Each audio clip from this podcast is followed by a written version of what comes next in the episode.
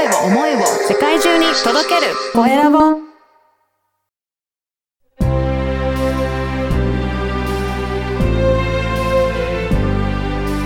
経営者の志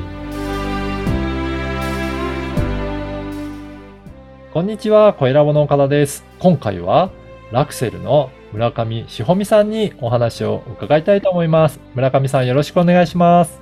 よろしくお願いします。まずは自己紹介からお願いいたします。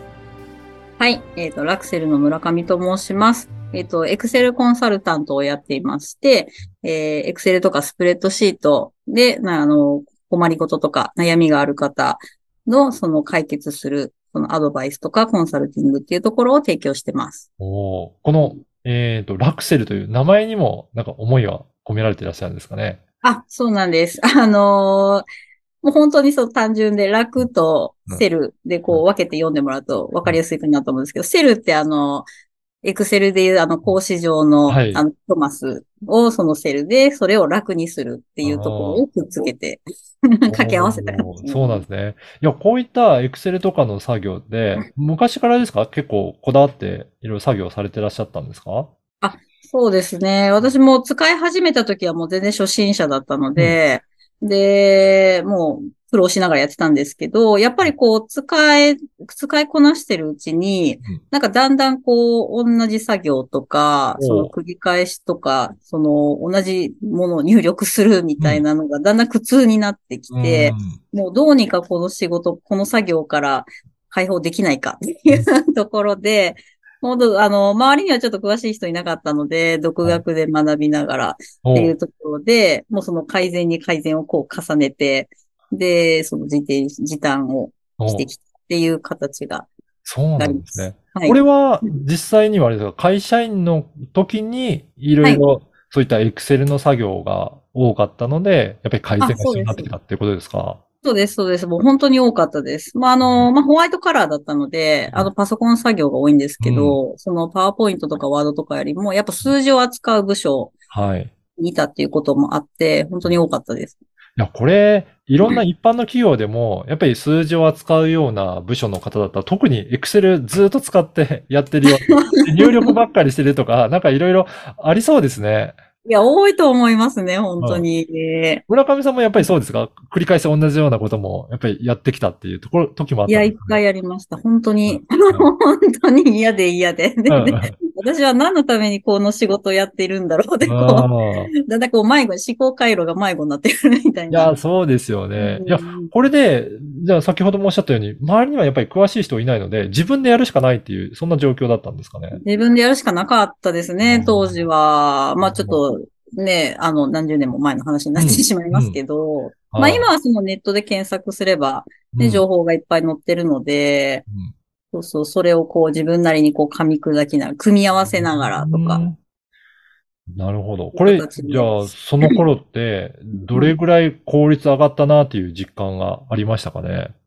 そうですね。あのーまあ、パソコンにはずっと貼り付きなんですけど、うん。まあ、始めた当時は、割と毎日残業してました。こう、だいたい1、2時間はい残業してたのが、最終的には、あの、私、その出産育児もあって、その時短勤務でマイナス2時間、うん。だからうん1日6時間うん。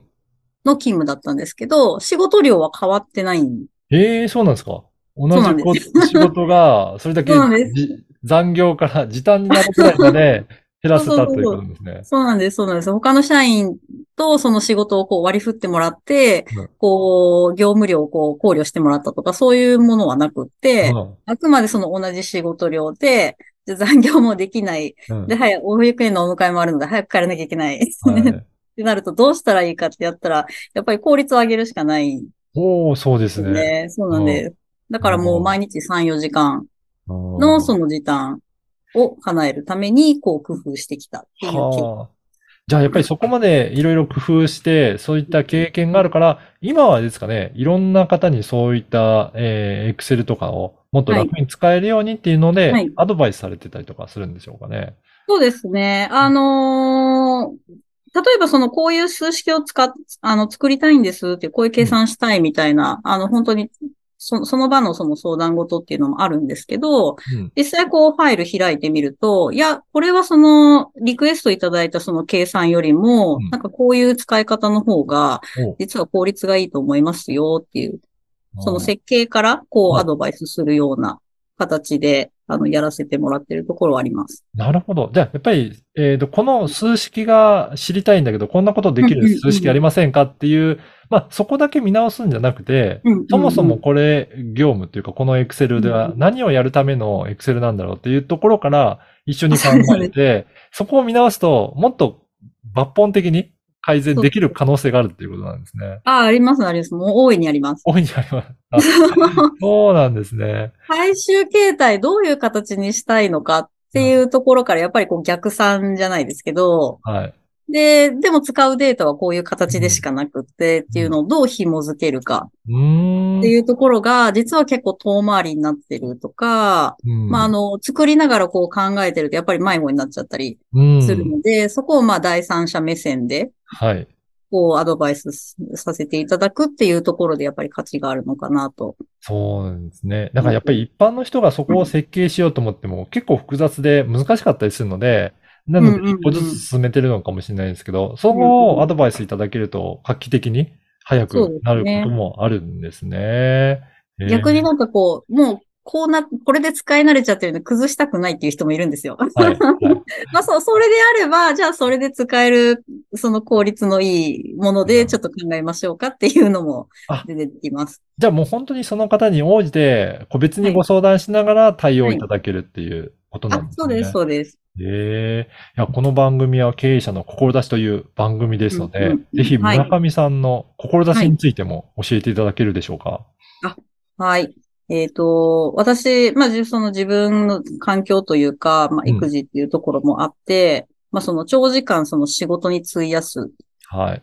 自分の体と時間を仕事に費やすっていうことが本当に難しい。うんで、やっぱり睡眠もしっかり取りたいし、はいじゃないと生産性も落ちるし、っていうのを、まあ自分自身その失敗した経験もありながら、やっぱその成功したっていうところもあって、で、それを、そのエクセルをその本業にしてる仕事ってあんまりないそうですとね。思うんですよ。実際は、その、どんなその事務員さんとか、その事務職とかでも、そのパソコン作業が目的の仕事じゃなくってう、んじゃあそれで出来上がったもので何をするかが、その目、仕事のはずなので、はい。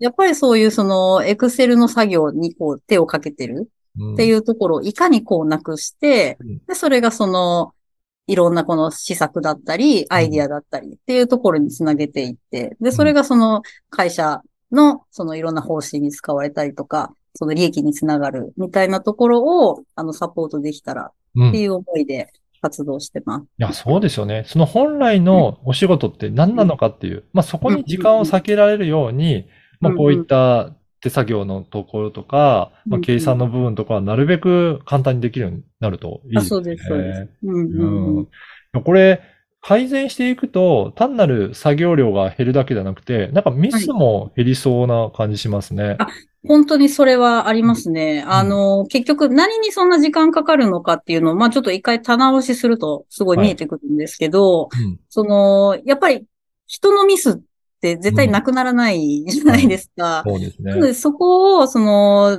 ちゃんとしたその数式を、あの、作ってあげるとか、うんリンクを、リンクにリンクを重ねて、こうんう、つなげていってあげるってなると、その、作業自体が減るので、うんその人によるそのミスっていうのがほん、あの、減らせるので、はい結局手直しにかけてた時間っていうのもなくなるんお確かね。うん。そうそうそう。っていう意味で、その、効率も上がることもそうですし、あと品質も上がるっていうのを、両方こう叶えられるっていう良さがあります。そうですね。品質が上がれば、そこでまたチェックしてとか、いろいろ見直してとか、直してとかって、そういう今まで、いまあ結構時間かかってたようなことも一気になくせたりすると、本当にすごく効率が一気に上がるっていうことなん。ですそうなん。ですよ。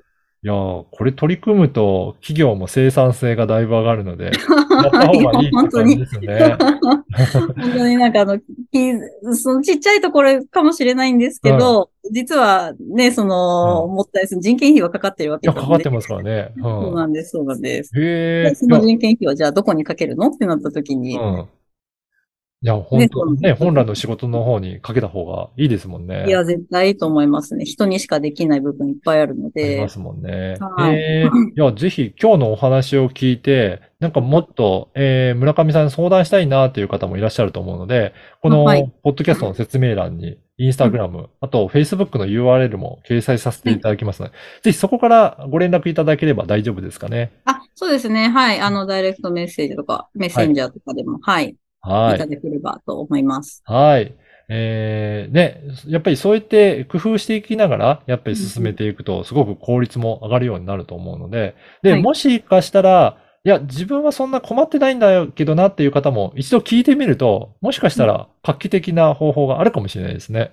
と思います。うんあの、気づいてない方の方がお私は多いかなとお思うので、その、まあ、あの、過去の、その実績というか、実例も元になんですけど、うん。で、そそれが普通の作業だと思ってたのが、いや、実はこう、こう、こう、工夫すると、あれ、こんなに簡単になったっていう、驚きの当、事例があるので、それはあるかもしれないので、もしかしたら、あの、一日の仕事の中で、Excel 結構な時間使ってるよという方はうんうんう、ん。今そんな苦痛じゃないかと思っても、まあ一度お話聞いてみると、もしかしたらすごく楽になるかもしれないので、よそうでかったら、すね。ごはいい。ただけると嬉しいですね。